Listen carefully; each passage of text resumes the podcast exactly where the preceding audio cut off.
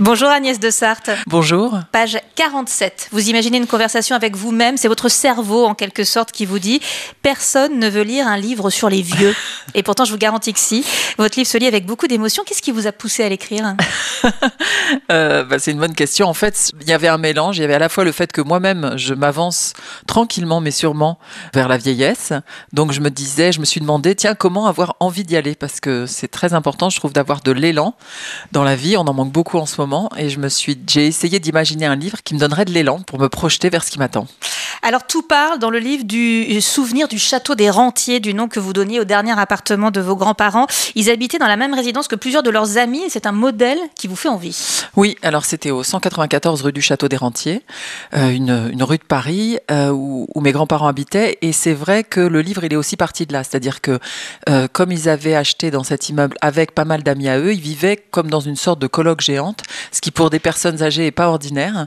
Et ça formait comme un genre de phalanstère où euh, euh, bah, il y avait toujours de l'animation, il y avait toujours des discussions, des jeux de cartes, etc. Et donc, c'est vrai que je prends modèle, je m'appuie sur ce modèle qu'ont fabriqué mes grands-parents un peu par hasard pour essayer d'élaborer le modèle qui serait le mien. Oui, parce que vous vous mettez en tête de créer votre propre lieu. Vous pourriez vivre avec euh, vos amis. C'est quoi Un souhait, un projet, une utopie?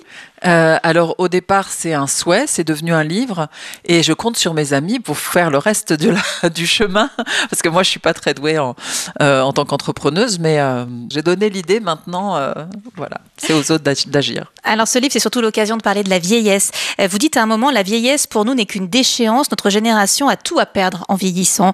Euh, C'était pas le cas des générations précédentes? Alors des générations précédentes en général je ne sais pas, je parlais pour la génération de mes grands-parents qui étaient tous deux rescapés de la Shoah et donc pour eux, vivre, c'était déjà un miracle, puisque la plupart de, des membres de leur famille avaient disparu très précocement, enfants, bébés, adolescents ou, ou jeunes. Et donc, le, le, fait de vieillir, pour eux, c'était un privilège. Ils, avaient eu la chance de pouvoir arriver jusque-là. Donc, la vieillesse n'avait pas le même parfum pour nous qui avons vécu en, en Europe de l'Ouest dans des conditions pas trop mauvaises d'une manière générale. On a eu je parle de manière massive, hein, on a une vie plutôt facile par rapport à cette génération d'avant. Et donc c'est vrai que pour nous, vieillir, ça n'apparaît pas comme un privilège, alors que ça l'est pour tout le monde. Vous êtes allé interroger dans ce livre de nombreuses personnes pour les questionner sur leur rapport à la vieillesse et à la mort. Alors, il y a des réponses très très variées, parfois oui. très drôles, mais enfin, c'est rare d'avoir un rapport apaisé avec tout ça, on se dit, en lisant vos témoignages. Alors, il y en a quand même, il y en a qui sont très, il y en a plusieurs qui sont très heureux, qui sentent très libres, qui accèdent à une forme de, de paix ou de fantaisie supérieure. C'est vrai. Euh, qui quand fait même, envie pour voilà. Euh, et bah, pour beaucoup d'entre eux, c'est aussi euh, synonyme de douleur, euh, d'isolement. Et c'est aussi pour appuyer mon propre projet que j'ai récolté ces témoignages et que je les ai mis en lumière parce que on voit bien que la solitude est une, constante qui revient beaucoup. Donc, euh, dans mon idée de vieillir ensemble et de vieillir entre copains, je me dis que peut-être on éviterait déjà un écueil. Parallèlement à toutes ces questions, il y a dans ce livre la question de la mémoire, celle de votre famille notamment, de votre mère cachée dans la Sarthe pendant la Seconde Guerre mondiale, et puis les questions euh, donc de vos amis, de votre métier, de plein de choses. Euh, il y a énormément de souvenirs qui jalonnent tout ce livre. Il est presque un fragment d'autobiographie finalement.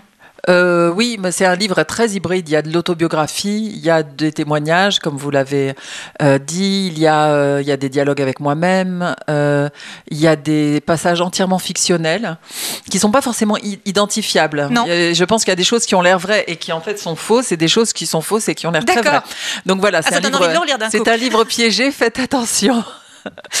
Malgré ces thèmes un peu lourds, et c'est un euphémisme, la vieillesse, la mort, la Shoah notamment, c'est un récit extrêmement lumineux que vous avez placé du côté de la vie et de la lumière. Bah parce que l'idée, c'était justement ça, c'était comment donner envie pour des choses qui font pas tellement envie a priori. Donc effectivement, l'humour, c'était un allié majeur.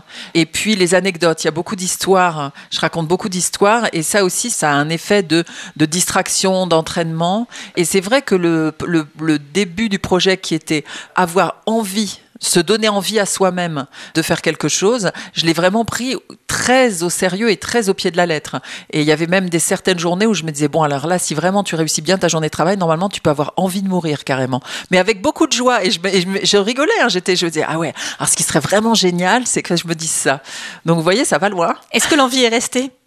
Oui, l'énergie, une forme d'énergie positive face à l'adversité, et on en a bien besoin en ce moment elle est présente. J'ai mis en, j'ai mis en, en marche quelque chose.